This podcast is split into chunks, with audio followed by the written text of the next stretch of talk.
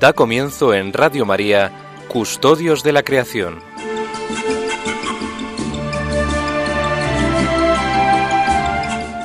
Dirigido por Lorena del Rey.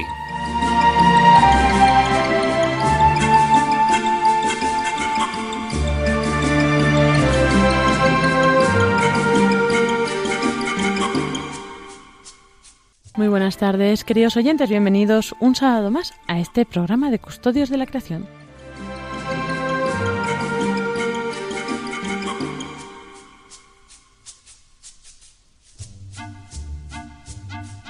Y nos disponemos a pasar otra tarde más junto a todos vosotros trayéndoos la actualidad del medio ambiente y bueno, no solo eso, sino también aprendiendo todos a amar cada vez más esta tierra que tanto pues queremos, este don que Dios nos ha regalado y que pues en este programa tratamos de cultivar ese amor hacia ella, hacia nuestra hermana, la madre tierra.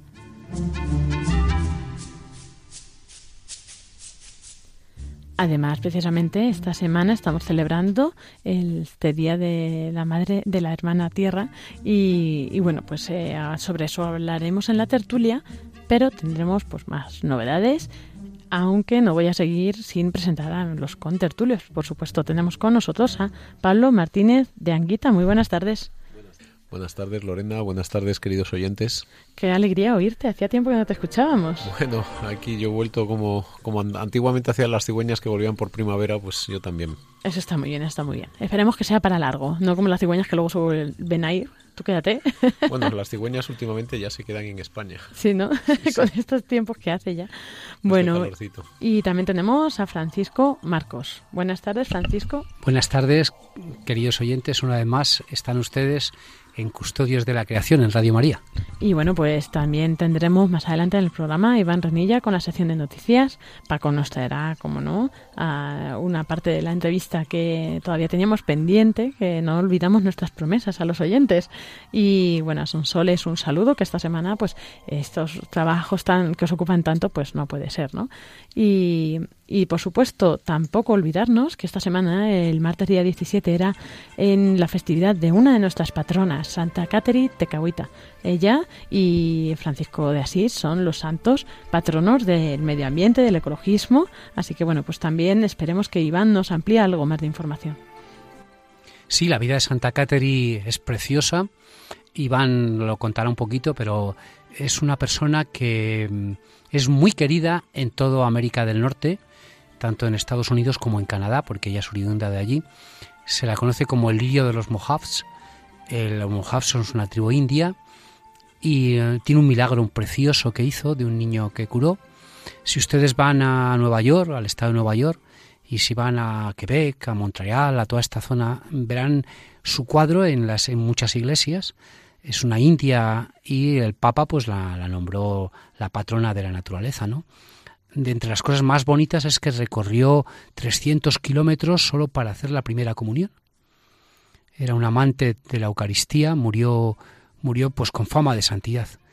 Prácticamente desde que murió los indios americanos, tanto del norte de América, de Estados Unidos como de Canadá, siempre la, la tuvieron como santa. Yo recuerdo cuando fui a Maine en el año 90, que vi sus cuadros, yo no sabía quién era, y luego ya pasados los años volví aquí a, España y un día a Lorena, que fue con sus amigos allí, se encontró con unas... Eh, eh, cuéntanos lo de las cristaleras, Lorena, que es muy bonito. Uno, sí, fuimos con unos amigos y nos encontramos una vidriera allí en Canadá, en Vancouver, en la catedral, una vidriera con santos, eh, pues que tienen allí mucha devoción entre ellos. esta santa, y cuando traje la foto dijiste, va, esto lo conozco yo, y yo, claro, claro, es Santa Catherine. Y ahí ya empezó nuestra amistad con Santa Catherine. Es poco conocida en España, pero estamos seguros que dentro de unos años será muy conocida porque su vida es muy bonita. Lo bonito, fíjense ustedes, ¿saben quiénes fueron los que catequizaron a Santa Catherine? Pues fueron los discípulos de San Ignacio de Loyola. Fueron los mártires jesuitas canadienses. Es una historia muy bonita para contarla de los mártires jesuitas canadienses, porque se piensa que el fruto de ellos es Santa Catherine Tecahuita. O sea que fíjense, un español que funda la Compañía de Jesús, unos franceses locos por amor a Dios, que dan su vida entre los indios, y de ahí nace una persona de una vida impresionante, realmente totalmente impresionante. Un día nos tienes que preparar un editorial sobre esto, Paco. bueno, pues así comenzamos este programa de Custodios de la Creación con el editorial de Francisco Marcos.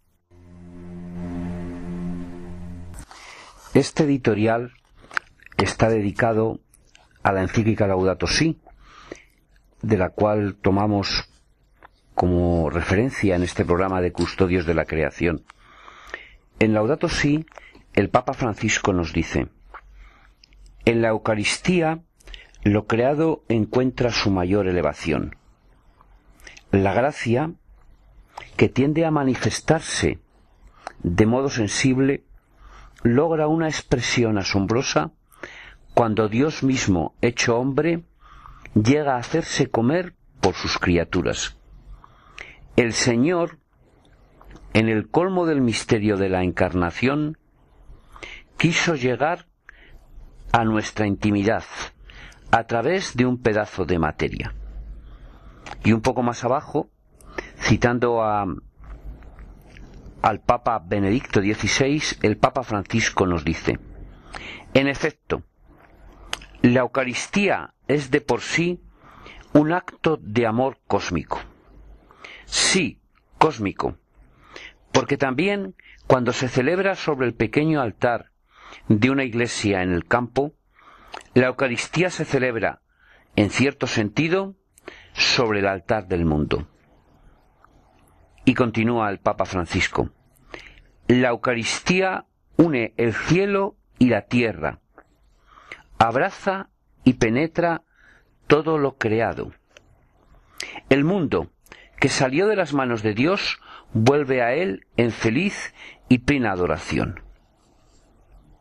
Y un poco más adelante concluye, por eso la Eucaristía es también fuente de luz y de motivación para nuestras preocupaciones por el ambiente y nos orienta a ser custodios de todo lo creado.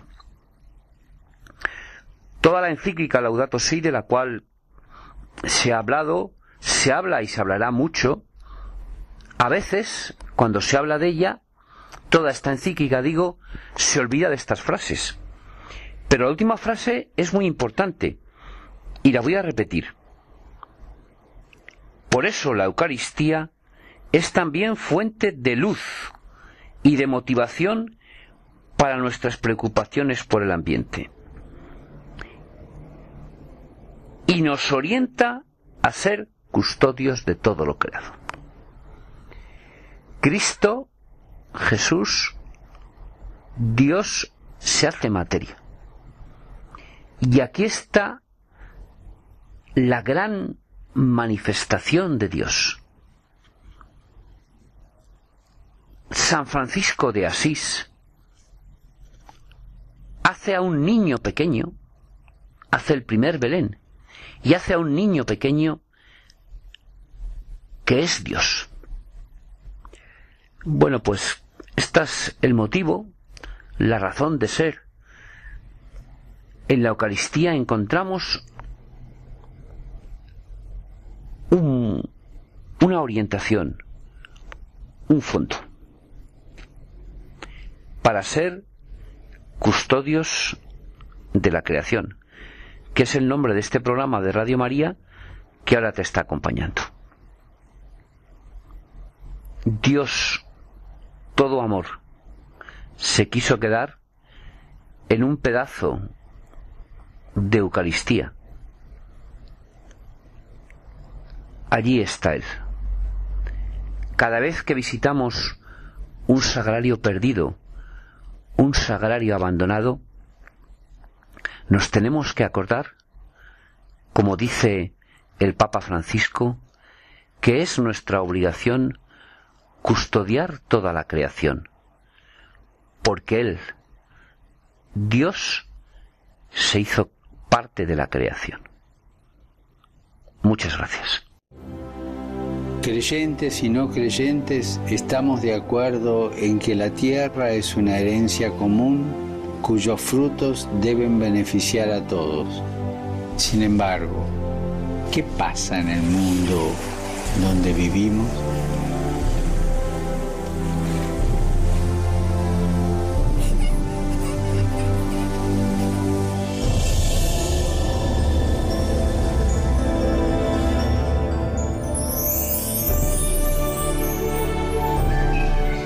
Relación entre la pobreza y la fragilidad del planeta requiere otro modo de ejercer la economía y el progreso concibiendo un nuevo estilo de vida. Porque necesitamos una conversión que nos una a todos. Liberarnos de la esclavitud del consumismo. Y este mes te hago una petición especial que cuidemos de la creación recibida como un don que hay que cultivar y proteger para las generaciones futuras. Cuidar la casa común.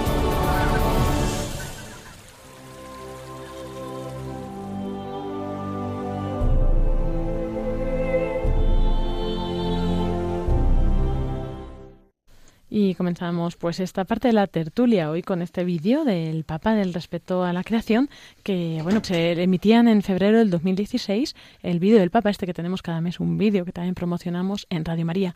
Para los que no lo conocéis pues lo hemos compartido en nuestro Facebook en el Facebook Custodios de la Creación y ahí podéis verlo. Pero ahora pues os dejo con Francisco Marcos y con Pablo Martínez de Anguita que nos van a ampliar este tema del cuidado de la creación en concreto pues de, de la hermana tierra, yo creo, ¿no, Pablo? Sí, porque tenemos el que este 22 de abril va a ser el, pues el, Día Mundial de la Madre Tierra, que se organiza desde 1970 por la Organización de Naciones Unidas.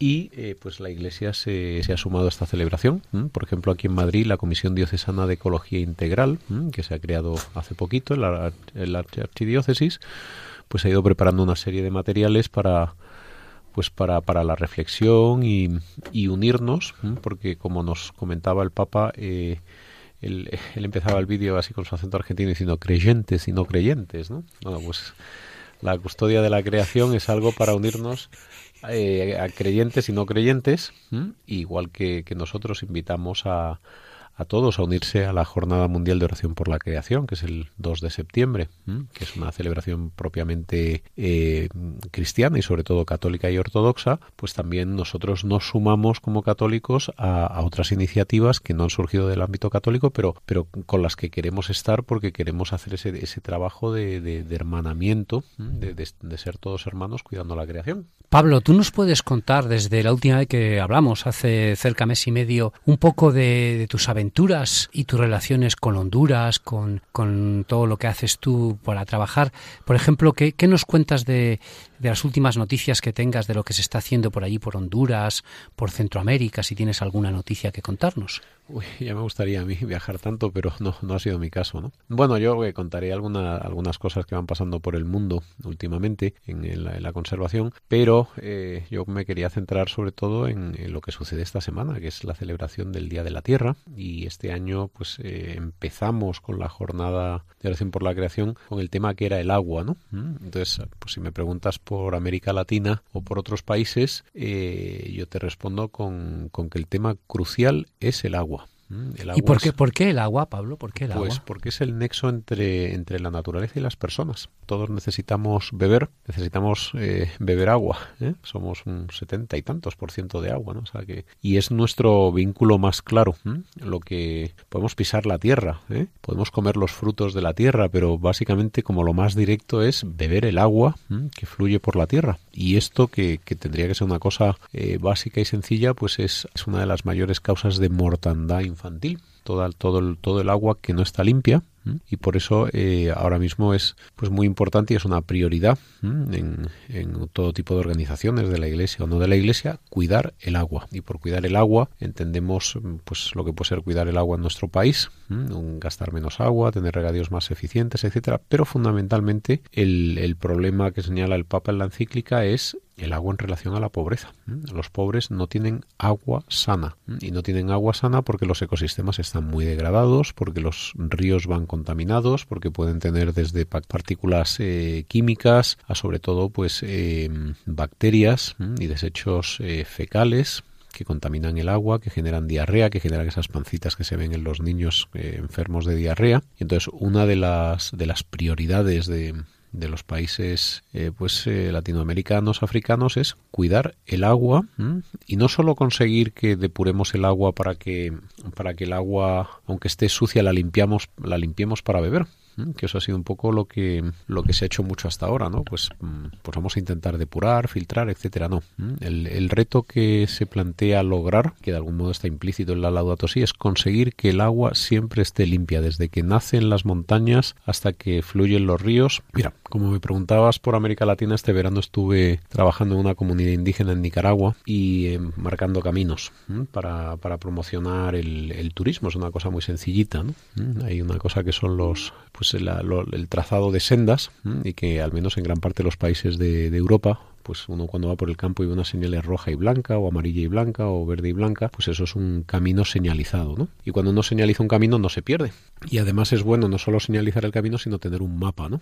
Entonces, eh, ¿Y con quién, con quién fuiste allí, Pablo? Cuéntanos. Fui con mi hija y mis estudiantes. Esto de Pablo, les recuerdo que es profesor de una universidad madrileña. Él da clases de proyectos, da clases de todo lo relacionado con ética ambiental. Ahora está dando también clases de proyectos de jardinería, pues porque es lo que le han mandado en, la Universidad de, Madrid. Entonces, cuéntanos, ¿fuiste con tu hija y este verano? Cuéntanos. Porque yo quería buscar fórmulas para superar la pobreza rural, pero que fueran muy baratas, apenas gastar dinero. Y entonces me di cuenta que por 300 euros podíamos hasta cierto punto empezar a cambiar la, fisionomía de un pueblo pobre, siempre y cuando el entorno fuera bonito. aterrizamos en, llegamos a un pueblo en las montañas de Nicaragua que tiene unos bosques preciosos, San José de Cusmapa, y que los indígenas pues tienen, han, ido trazando eh, caminos con el tiempo. Eh, me acuerdo un día que, caminando por esos caminos llegamos a un yacimiento de, de hace 3.000 años de, pinturas indígenas, ¿no? Y hubo una cosa que me llamó muchísimo la atención. Vi la primera representación de un feto. Tres mil años atrás ¿eh? ya había un, respeto por los indígenas, tenían un respeto por los fetos. Es la primera vez que aparece dibujado, que se sepa en la historia, un, un feto en una pintura prehistórica, ¿eh? pues con otros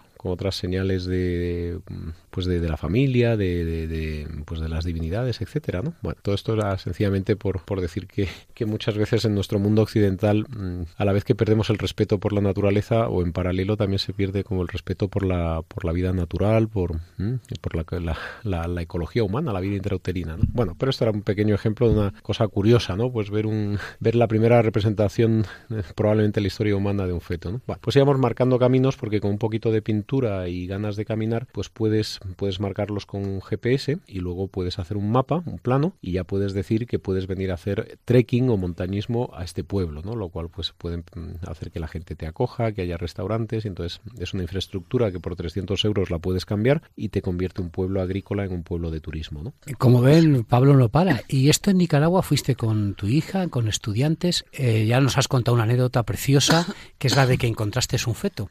Ahora bien, Pablo, no, no, encontré un feto, encontré una representación en una piedra de un feto. Entonces, Pablo, la cuestión está en que nos estábamos, por culpa mía, no por culpa tuya, nos estabas hablando del agua y la importancia que tenía el agua en estos en estos países. Sí, y, la importancia de, ser conscientes del agua, pues en este año que, en el que ahora celebramos el 22 de abril es el, Día de la Tierra, ¿no? Pues, pues, este, este fue el trabajo, pero una de las cosas que me di cuenta cuando iba con mis estudiantes, llegamos a un bosque nublado. Los bosques nublados son muy bonitos, están en las, las, cumbres o por lo menos a partir de los 1600, 1700 metros y son bosques por donde a la altura de las nubes. Entonces son bosques donde aunque no llueva verticalmente, sí llueve horizontalmente, es decir, la nube pasa a través del bosque y el bosque hace y le chupa el agua y se lo queda. Entonces son bosques muy húmedos. Hay, hay bosques nublados en el desierto de, Arequipa, Atiquipa, las, lona, las lomas de Atiquipa en Perú son un bosque en mitad del desierto. Aquí 500 kilómetros de las lomas, eh, en un radio, no hay nada porque es un desierto lunar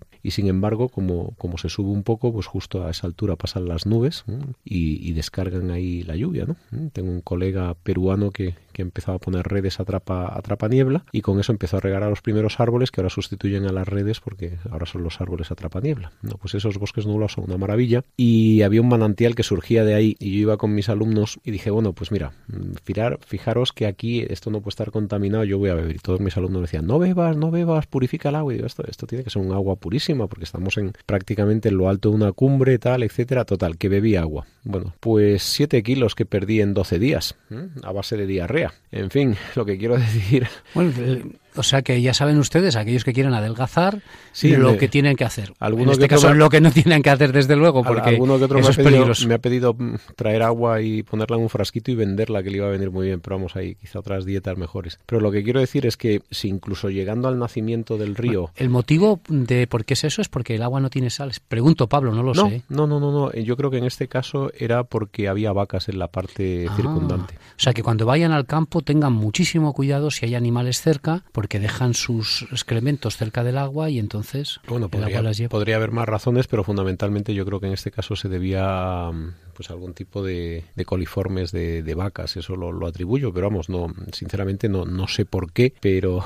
pero me puse enfermo, ¿no? Y bueno, eh, pues eh, esto qué quiere decir que, tristemente los ríos están yendo sucios prácticamente desde su nacimiento, ¿no? Entonces eh, muchas veces los pueblos pobres lo que hacen es coger agua de un pozo, que ¿no? pues cuando hay pozo está bien, ¿no? Pero no siempre hay pozo, pero es una pena tener el agua de río, que es un agua fresca, que, que debería correr pura, que ya que no sea utilizable, ¿no? Entonces todo esto requiere no solo un trabajo de purificar el agua para que llegue a las comunidades limpia, sino que requiere un trabajo donde las comunidades, eh, las personas tienen que ser conscientes de cómo cuidar el agua, desde dónde pueden estar las vacas o no, hasta no utilizar el río como un vertedero. ¿m? Por ejemplo, en España tenemos una, una tradición muy triste. ¿m? Hemos utilizado los ríos como vertedero. Yo no sé si Paco, tú has estado alguna vez en el Pilar de Zaragoza. Sí, sí he estado, pero no lo conozco, no lo conozco tan bien como tú. Bueno, Yo soy pues- más bien de Castilla y Aragón es precioso, pero Pues lo que sí recuerdo de Aragón es la arquitectura mozárabe que hay en Aragón, que es preciosa, preciosa y he recorrido. Pero Bueno, pues esto sí. cuéntanos, Pablo. Si te sitúas en la Basílica del Pilar, la Basílica del Pilar tiene una entrada y lo curioso es que esa entrada no está dando al río. La entrada está de espaldas al río. Entonces, eh, ¿esto por qué es así? Pues porque tradicionalmente en España eh, los ríos se utilizaban como vertedero. Entonces la, la fachada principal no estaba mirando al río. En Portugal, por ejemplo, las casas sí miran al río.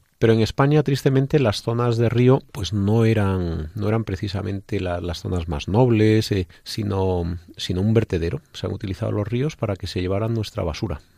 en lugar de, de ser el orgullo de las ciudades, ¿no? Entonces esa, esa cultura poquito a poco hay que irla cambiando porque los ríos son la son como la savia de la naturaleza. Cuando el río funciona bien, eso quiere decir que todo el ecosistema funciona bien. Si el río tiene una vegetación adecuada en las riberas, vamos a tener una biodiversidad, vamos a traer un, vamos a tener un, tránsito, un tránsito de animales que suben, bajan el río, que, que conectan los ecosistemas que están en la montaña con los que están en el valle. Cuando el agua corre limpia, quiere decir que, que no se ha deforestado las partes importantes, que no se ha cultivado necesariamente justo al borde del río, sino que se ha dejado esa vegetación de ribera, que, que no se han echado pesticidas o, o- venenos. Entonces, el río es como el indicador de que todo lo demás funciona. ¿M? Entonces, eh, cuidar los ríos no es solo conseguir que el agua en un momento dado la limpiemos para poderla beber, ¿no? Es como el indicador básico de que todo en la cuenca que lo sustenta, ¿m? todo está vivo. Pablo, y hablando del agua, ¿qué importancia, ya has dicho mucho, pero podemos seguir hablando, qué importancia tiene también el tema de las nieves y el agua? Háblanos un poco de la nieve y el agua. Bueno, eh, el- yo en mis países tropicales la nieve eh, la hay en algunos sitios los grandes volcanes, en el Chimborazo de Ecuador. ¿eh? Tú sabías que el Chimborazo es la montaña más alta del mundo, más que el, Everest. No, no, no, no. no ¿eh? El Everest mide 8.848, el Chimborazo mide 6.000. Dices, ¿cómo puede ser la más alta? Pues porque la Tierra está aplanada por el Ecuador, está aplanada por, por los polos, perdón, y es más gorda por el Ecuador. Entonces la- el, el lugar más lejano al, al núcleo de la Tierra pues es el volcán Chimborazo en el Ecuador, ¿no? Y ahí pues sí que hay nieves, ¿eh? o solía haber eh, nieves perpetuas, ¿no? Ahora con el, con el cambio global, el calentamiento climático, pues las nieves eternas del Kilimanjaro ya no son eternas, están desapareciendo, ¿no?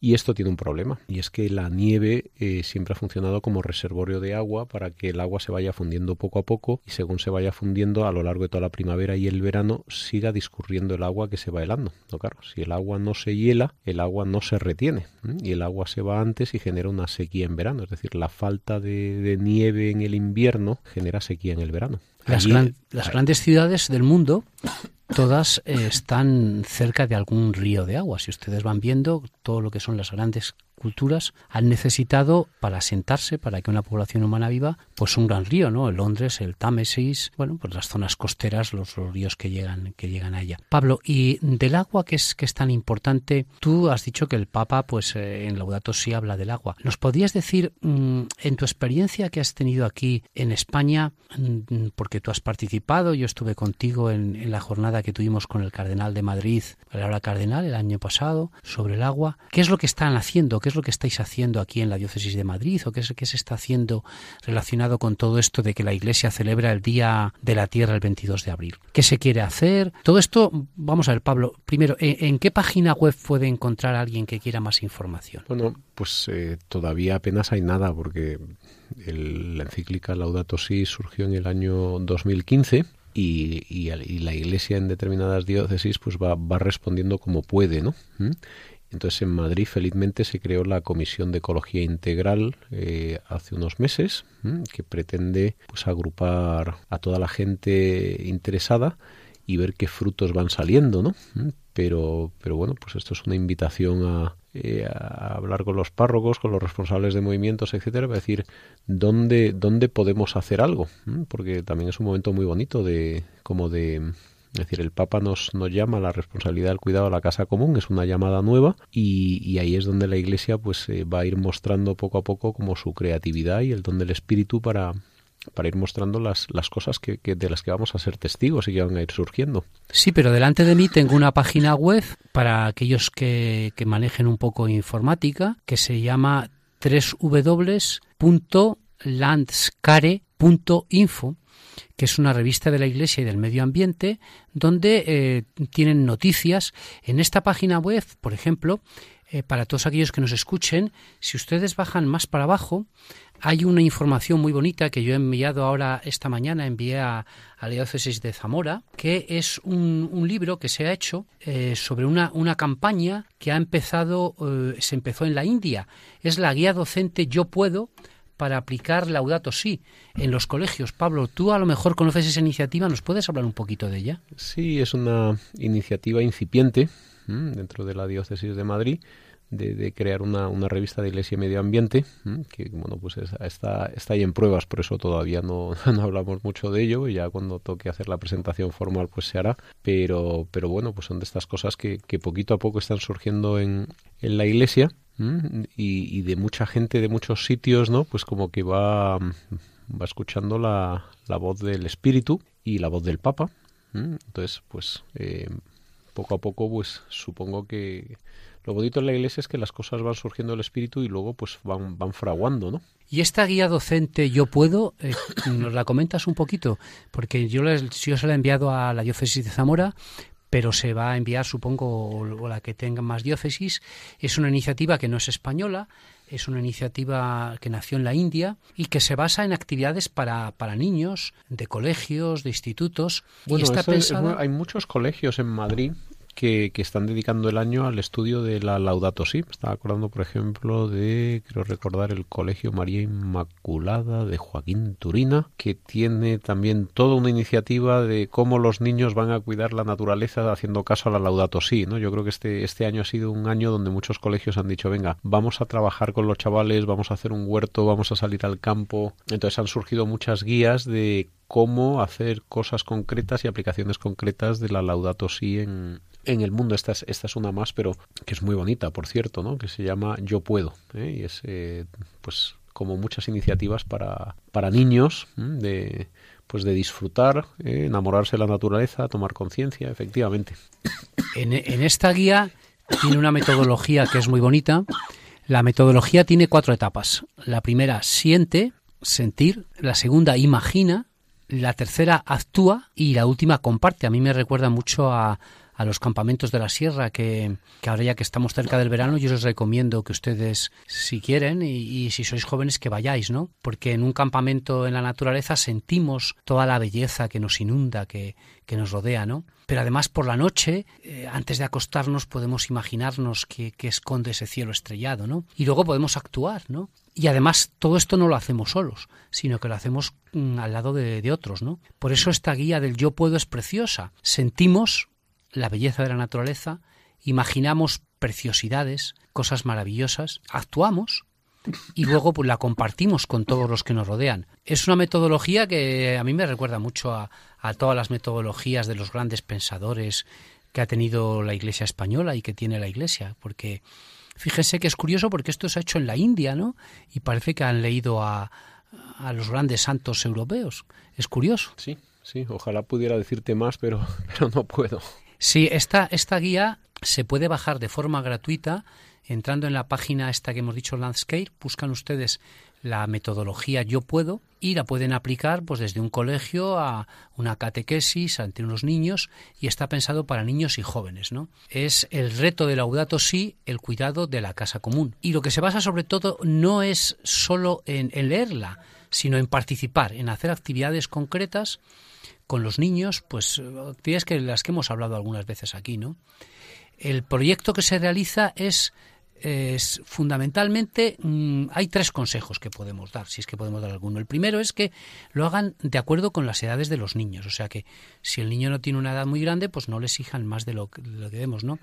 El segundo consejo es que les dejen libertad a ellos, o sea, no no queramos ser los mayores los que hagamos todos, porque nos llevaremos una alegría enorme cuando veamos la creatividad que todos hemos encerrado, todos hemos sido niños. Y un niño cuando es libre o un joven es cuando se siente totalmente creativo. Y el tercer consejo quizás es la importancia de compartirlo. ¿no? El, último punto es compartirlo esto con los demás. Así es. Así es. Bueno, Paco, llegamos al final de nuestra tertulia y por fin tenemos una primavera ¿eh? Que, ha dejado de llover. Tanto nos hemos quejado de llover, que no llovía, que ahora ha llovido mucho y ahora van a empezar muchas romerías, muchas eh, procesiones, feria de abril, el, el rocío, así que yo creo que es un, un buen momento para hacer una petición a quienes nos escuchan y que van a estar de feria.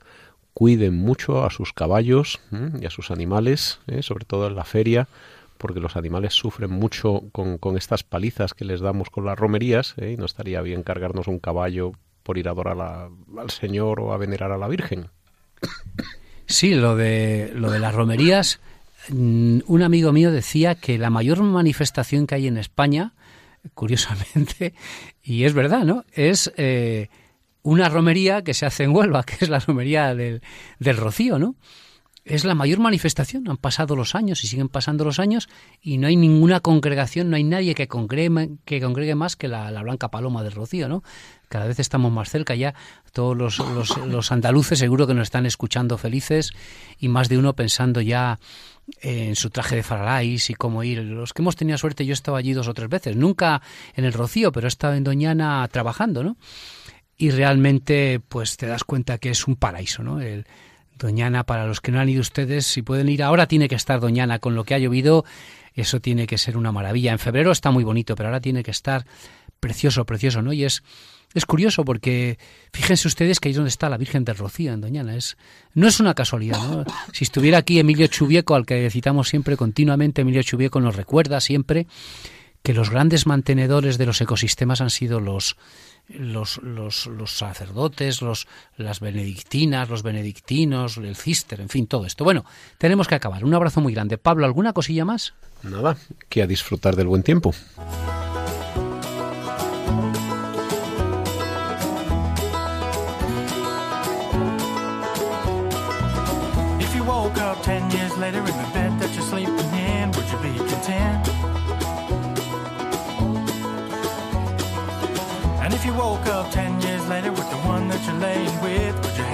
Y así llegamos a la sección de entrevista que nos trae Francisco Marcos. La otra vez, el, sábado, hace dos sábados, teníamos esta primera parte de entrevista. Paco, recuérdanos a quiénes Sí, tenemos nada más y nada menos a uno de los aquellos que yo quise entrevistar hace cinco años, que llevo queriendo entrevistar y ya me quedan cada vez menos de los primeros. y es nada más y nada menos que a don Javier Juárez, para mi amigo Javier, ¿no? Eh, Javier Juárez ha sido, está ya jubilado, ha sido ingeniero de montes en Salamanca toda su vida, un hombre queridísimo por los agentes forestales, por los alcaldes de los pueblos, porque aparte de ser un sabio, como, como ustedes verán por sus respuestas, es un hombre de una humanidad enorme.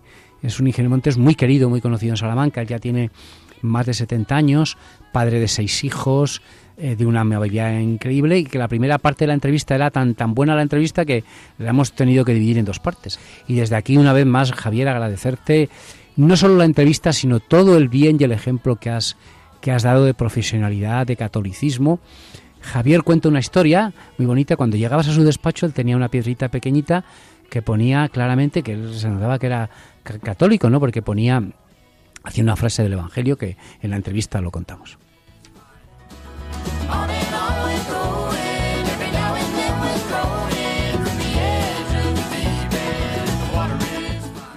Es la encina, el único árbol que está en todas las provincias españolas, incluso en las Canarias. Javier, háblanos un poquito de la encina. Pues la encina es el árbol histórico por excelencia de España y concretamente de Salamanca, donde tenemos miles de hectáreas de la de dehesa salmantina. Eh, la dehesa tiene el, es un ecosistema muy artificial que el hombre ha ido, ha ido haciendo según sus necesidades, que hoy lo podemos centrar en que tiene un, un arbolado precioso de encinas que dan leña y fruto y un suelo igualmente precioso que tantas veces es pasto para el ganado vacuno, para el ganado ovino y luego eh, tiene los aprovechamientos que se derivan de eso, de la carne, los famosos mm, jamones de cerdo ibérico mm, de recebo o de bellota, que son exquisitos, y si, a lo mejor muchos de vosotros no sabéis cómo, cómo se aprovecha un encinar eh, para los cerdos. Cuéntalo, cuéntalo un poquito, eso nos gusta mucho. Pues mira, eh, se llama aprovechamiento a reposición. Entonces, en una determinada dehesa, eh, que viene el año bueno de bellota, para hacer la montanera, como se llama. ¿Qué es la montanera? ¿Qué es la montanera? La montanera es el aprovechamiento de la bellota directamente caída en el suelo por los cerdos. Entonces, ¿qué es la reposición? Yo digo esto porque cuando yo me enteré también me llamó mucho la atención. Y es que un, un ganadero de cerdos tiene su piara pues con 100 cerdos o 200 los que sean y entonces ha contratado el aprovechamiento de montanera de taladesa fulanita entonces ya llegan a un acuerdo y el día que va a entrar esa piara de cerdos en la dehesa los pesan y al cabo de dos meses de tres meses los vuelven a pesar y todo lo que han engordado es exclusivamente por la bellota de la dehesa a tanto el kilo que luego se transformará el exquisito jamón ibérico de Guijuelo, por ejemplo. Javier, mm, esto no estaba en el guion. En Salamanca hay un sitio delicioso donde está esta dehesa, el convento de las Carmelitas de Cabrera, donde se venera desde hace muchos años el Cristo de la Cabrera. Yo sé que las Carmelitas, tú no lo sabes, te conocen. Y han oído hablar de don Javier Juárez, porque las Carmelitas eh, le han conocido y han oído hablar de él. ¿Qué es, qué es mm, la dehesa en un atardecer? ¿Cuándo te gusta más la dehesa? ¿En otoño, en primavera, en verano? Tú que la, conoces quizá como pocas personas, no solo desde el punto de vista teórico, sino que él ha sido el responsable del mantenimiento de esas dehesas porque era el jefe de, los, de esas zonas, no el dueño, pero sí el que custodiaba para que los ganaderos pues hicieran un, uso decoroso, sostenible de las dehesas. Eh, eh, cuéntanos alguna imagen bonita de las dehesas. Pues una imagen preciosa de las dehesas y quizá también poco conocida es en un otoño bueno cuando llueve oportunamente, sale el sol oportunamente, o sea, porque Dios en ese año tiene una atención especial con las dehesas. Entonces, como a mediados de octubre, finales de octubre, aparecen unas setas maravillosas que son, que se llaman parasoles, que es algo realmente exquisito y que la dehesa te ofrece gratuitamente. O sea, es, es un, don de la dehesa para el hombre maravilloso. En tu despacho has sido un católico que no has ocultado nunca tu fe. Tenías allí eh, un, Jesucristo, un, crucifijo pequeñito y una frase que alguna vez yo creo que sí era la misma. ¿Qué frase era, Javier? ¿La que tenías en tu despacho? Eh, tenía, tenía un, cartel colgado dos. O por tiempos ha habido dos frases que me han encantado a mí de tener allí para saludar a los que vienen. Uno, en la frase era, la paz de Jesucristo contigo. De manera que cualquiera que entraba en mi despacho lo podía leer, si sabía leer. Y la otra, que estaba en otros tiempos también, que era, levanto mis ojos a los montes. ¿De dónde me vendrá el auxilio? Y claro, yo, si, si, entablábamos diálogo a partir de esa frase, decía, pues fíjate que a mí podía decir, porque los montes, dicho así con toda naturalidad, vulgar si quieres, los montes también me han dado de comer toda la vida, o una gran parte de mi vida. Sin embargo, no me viene el auxilio de los montes. El auxilio me viene de Dios, que es el creador de los montes.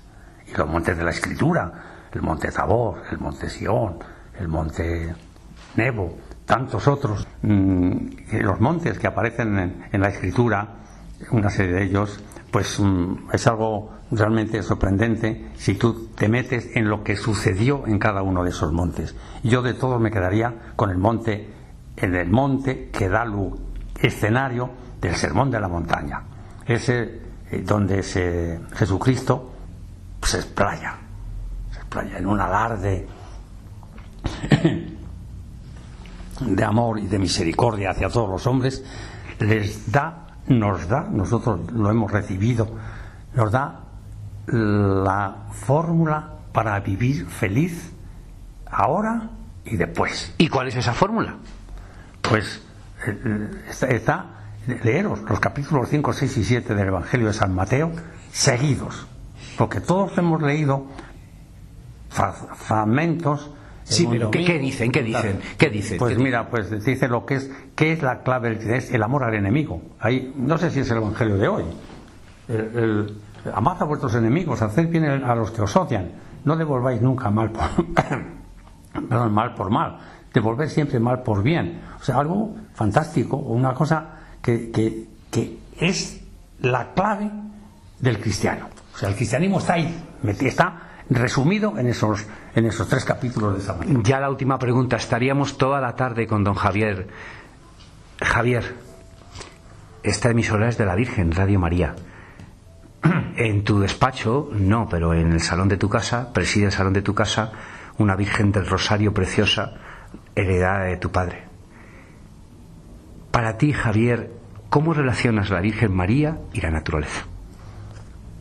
Bueno, pues la Virgen María es la, reina de la naturaleza.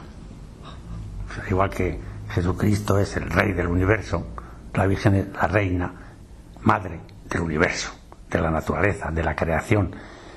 el Papa Francisco, fíjense ustedes, la llama la madre de la creación en Laudato Si.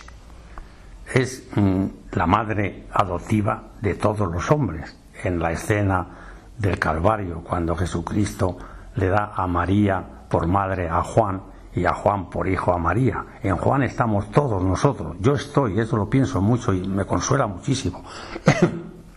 Yo estoy en ese, en el San Juan en aquel momento. Y entonces la madre, María es mi madre. O sea, yo me puedo dirigir a mi madre, de la cual he oído tantas cosas desde pequeño y después he leído tantísimas cosas que el propio Jesucristo, yo en, una, en unos relatos que hace una, una chica italiana que ha tenido unas visiones perfectas y detalladísimas de la vida de Jesucristo, el propio Jesucristo dice, si queréis encontrarme a mí, buscad a mi madre. Y otra vez, y en otra ocasión le dice, yo no le puedo negar nada a mi madre. Entonces, y tantas cosas más que se podrían decir, pues oye, fantástico, tener por madre a la Virgen María, madre de Dios y madre nuestra que decimos, madre de Jesús y madre nuestra, ser consciente en la medida que el hombre, hablo por mí, puede, pues es un consuelo tremendo. Muchas gracias, Javier. Muchas gracias.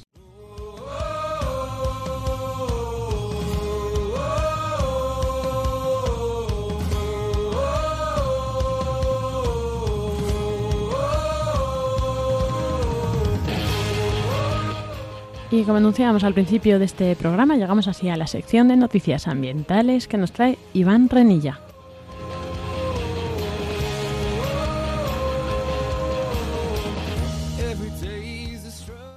Muy buenas tardes, señores oyentes de Radio María. Un sábado más con el noticiario medioambiental. Estamos con todos ustedes.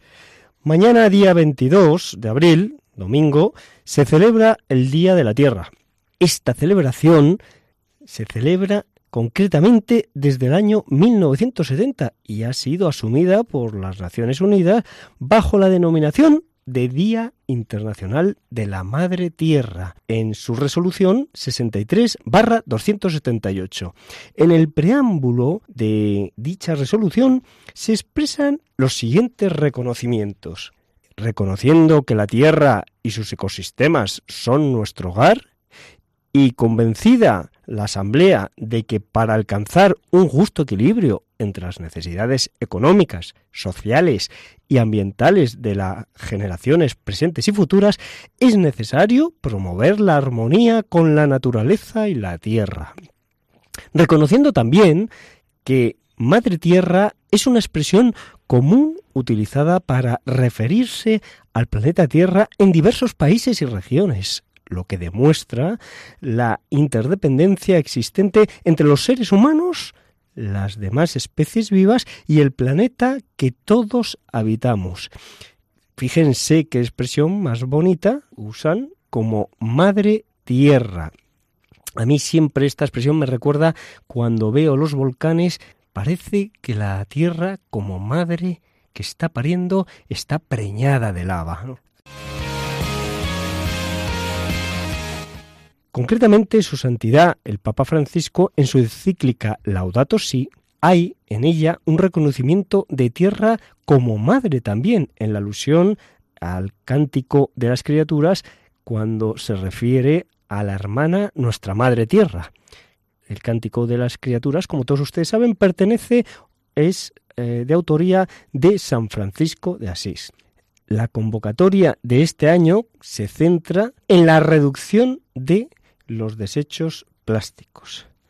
Con motivo de la conmemoración de este Día Mundial de la Tierra, que se celebrará mañana, traemos las palabras de su santidad, el Papa Francisco, que pronunció el pasado año y donde recordó que la relación con la naturaleza no sea impulsada por la codicia, sino que conserve la armonía divina. Exhorto a todos a ver el mundo con ojos de Dios Creador, la tierra es el ambiente que cuidar y el jardín que cultivar. Que la relación de los hombres con la naturaleza no sea impulsada por la codicia, por la manipulación y la explotación, sino que conserve la armonía divina entre las criaturas y lo creado en la lógica del respeto y del cuidado para ponerla al servicio de todos los hermanos, también de las generaciones futuras.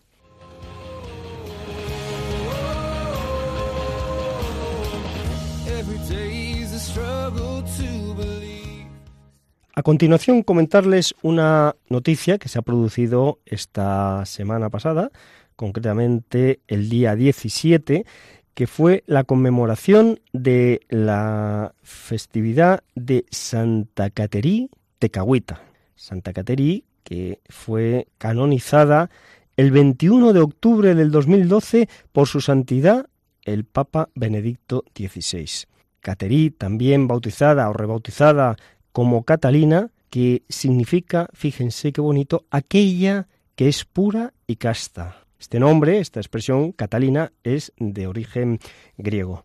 Ha sido la primera indígena canonizada, conocida como el lirio de los Mohawks. Nació en el seno de una tribu cuyo padre era eh, jefe de dicha tribu Mohawk y que casó con una madre, una madre perteneciente a la tribu de los Algonquin y que ella había procesado la fe y que tenía eh, creencias cristianas que transmitió a su hija.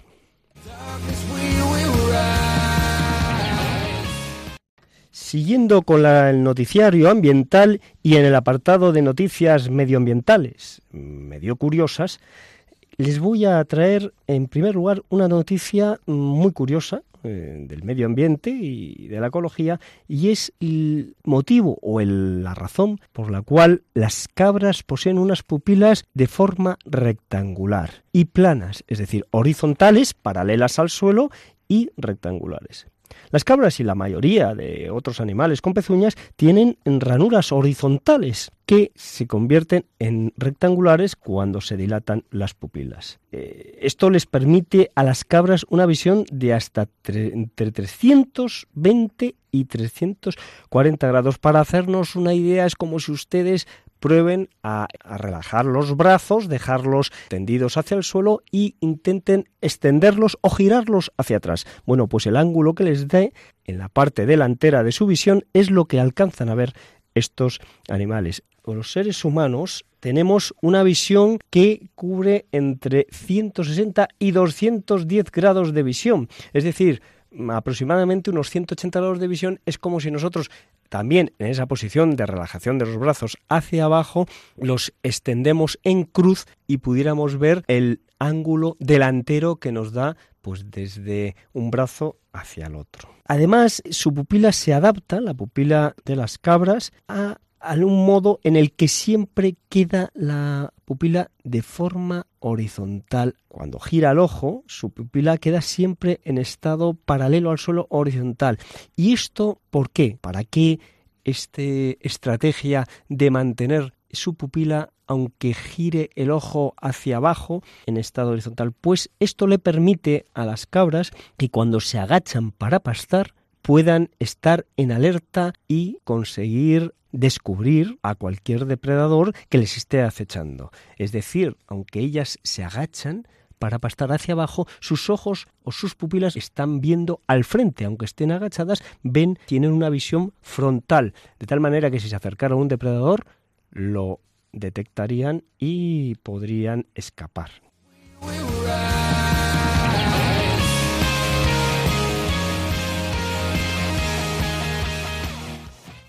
Y para finalizar este apartado de noticias ambientales, comunicarles que una mandíbula ha sido descubierta por un equipo internacional de científicos en Lilstock, Reino Unido, que según parece pertenecieron a un ictiosario, uno de los animales más grandes que ha habitado el planeta, concretamente un depredador que vivió hace 200 millones de años, a finales del periodo Triásico, con un tamaño cercano al de una ballena azul, aproximadamente unos 26 metros, para que ustedes se hagan una idea, como la longitud de dos largos autobuses municipales.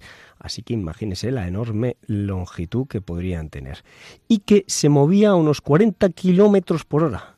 Vivió y dominó durante 50 millones de años los mares de la Tierra, como depredador muy rápido y eficaz. Su aspecto, para que se hagan ustedes una idea, es como un delfín gigantesco cuyo morro, cuyo pico, se parecería al de un pez espada y con cuatro aletas pectorales mm, o laterales, dos en la zona delantera y dos en la zona en la zona posterior o trasera y una enorme aleta caudal, es decir, la aleta trasera de este enorme enorme pez con una panza también se le puede distinguir, es muy característico de este, mm, de este animal prehistórico, la enorme panza, como si eh, estuviera en un estado de preñez permanente. Hasta el momento, el ictiosario más grande conocido medía unos 21 metros de largo. Los restos de este ejemplar, que se encuentran en el Museo Tyrrell de, en Canadá, sirvieron para comparar los nuevos restos que se, que se encontraron por parte del equipo científico en la localización de Listolk. Al final, el descubrimiento eh, que se ha producido es de un, de un hueso de la mandíbula inferior de esta criatura gigante y que calculan que tendría un tamaño, como ya les hemos comentado, de una ballena azul entre 20 y 26 metros de longitud. Bueno, pues señores oyentes, hasta un próximo sábado, si Dios quiere, que Dios les bendiga.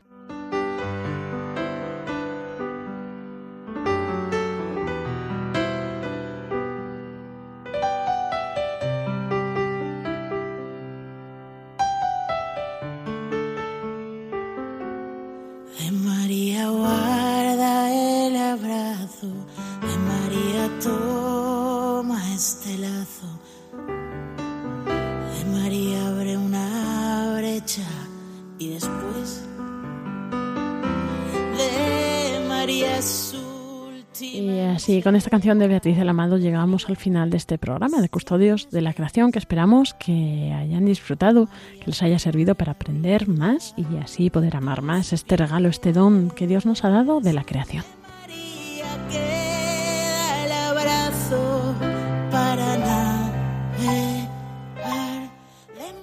Y con María nos unimos en oración, también con María que es reina de la creación y con Santa Caterina y San Francisco de Asís, pues nuestros santos patronos, pues para que esto se expanda cada vez más y así todos podamos cuidar, administrar correctamente este don que nos ha encomendado el Señor, este regalo, y así transmitirlo a otros. Nos despedimos hasta dentro de 15 días. Nos volvemos a encontrar aquí en este programa de Custodios de la Creación, en esta emisora de Radio María, mientras estamos en contacto a través del mail custodios de la creación arroba radiomaria.es y en el Facebook igual, Custodios de la Creación. Pues nos volvemos a encontrar, os dejamos a continuación con Inmaculada Moreno, haz en mí según tu palabra, y eh, también recordad que la semana próxima, en este mismo horario, podréis encontrar el programa de Ángel Misut, de Raíces. Muy buenas tardes. Un saludo de quien les habla, Lorena del Rey, y que Dios les bendiga.